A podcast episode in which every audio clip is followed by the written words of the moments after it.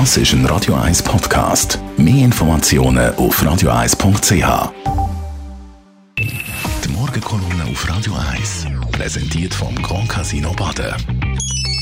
Grand Casino. Baden Guten Morgen, Roger. Guten Morgen, Marc, sorry. Gestern ist es losgegangen, in Davos, das Weltwirtschaftsforum. Gerade mehrere Bundesräte waren da, da oben. Gewesen. Ist es gut gelaufen für die Schweiz? Du, natürlich ist WEF ein Heimspiel für die Schweiz. Man ist Gastgeber und kontrolliert zu Termin mit den wichtigsten Teilnehmern. Das will man ausnutzen. Doch gebracht hat das bis jetzt nichts. Das Treffen zwischen Simonetta Sommaruga und der neuen EU-Chefin Ursula von der Leyen ist nicht nur ergebnislos geblieben, schlimmer noch. Unsere Bundespräsidentin hat das anschliessend alleine müssen in möglichst blumigen Worten erklären, weil Frau von der Leyen sich nicht einmal äh, einer Pressekonferenz gestellt hat. Von einem neuen engen Verhältnis zwischen zwei Frauen nach dem Auftritt vom Serienküsser Jean-Claude Juncker kann also kein Rede sein. Das heißt, in Sachen Rahmenabkommen gibt es keinen Geist von Davos, wo die vorliegenden Probleme vom Tisch wischt oder zumindest entkrampft.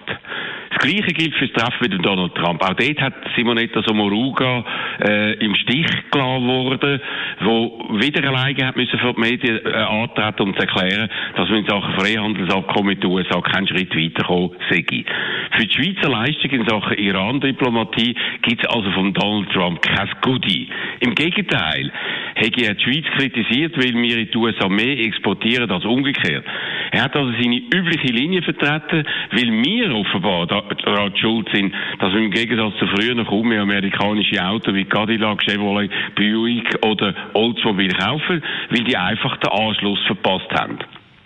Darum hat Donald Trump gerade auch noch die Europäer generell angegriffen und neue Zölle gegen europäische Autos angedroht. Mit einem Wort, in der, Sache, in der Sache ist man sich niemand näher gekommen. Im Gegenteil, Donald Trump hat das Gefühl, er sei in einer stärkeren Position und könne alles diktieren, weil die USA wirtschaftlich so gut anstehen. Das hat er in seiner Rede ausführlich dargelegt. Genau. Da sind ja die USA gut so unterwegs, obwohl die amerikanische Wirtschaft einfach eine Entwicklung weitermacht, die nach der Finanzkrise von 2009 von Barack Obama eingeleitet worden ist, was der Donald Trump natürlich ganz anders sieht, wo sein Vorgänger bei jeder Gelegenheit, auch gestern wieder in die Pfanne haut. Auf diese Art wollte er natürlich vor allem seine eigene Leistung überhöhen. Es gibt ja zwei Donald Trump. Der, der einen Wahlkampfauftritt von seinen Anhängern frei redet und das als ehemaliger TV-Star hervorragend macht. Und dann der, der eine Rede vom Teleprompter abliest, wo von seinen Mitarbeitern geschrieben worden ist. Gestern haben wir den zweiten Trump wieder einmal erlebt, stief, schwerfällig, ernst. Bevor er Präsident geworden ist, hat er sich über seine Vorgänger übrigens lustig gemacht, wo Reden per Teleprompter ablesen. Aber wenn es um seriöse Inhalt geht, macht er das auch und wirkt dabei unnatürlich. Aber weil gestern ja der Impeachment-Prozess in Washington angefangen hat, hat er in Davos keine von seinen üblichen ausfälligen, ausfälligen und beleidigenden Reden halten, sondern wie ein Staatsmann auftreten. Davos soll einfach von dem ablenken, was in Washington passiert, wo seine Partei alles verhindern tut, dass mit Dokumenten und Zeugen die Wahrheit im Prozess gegen den Donald Trump auf den Tisch kommt. All das zeigt, dass WEF nicht viel mehr ist als ein extrem teures Schaulaufen für Politiker ohne echte Relevanz.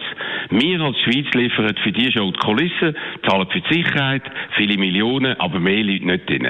Leider. Die Meinung von Roger Schawinski zum Nachlesen auf radio1.ch. Die Morgenkolumne auf Radio 1.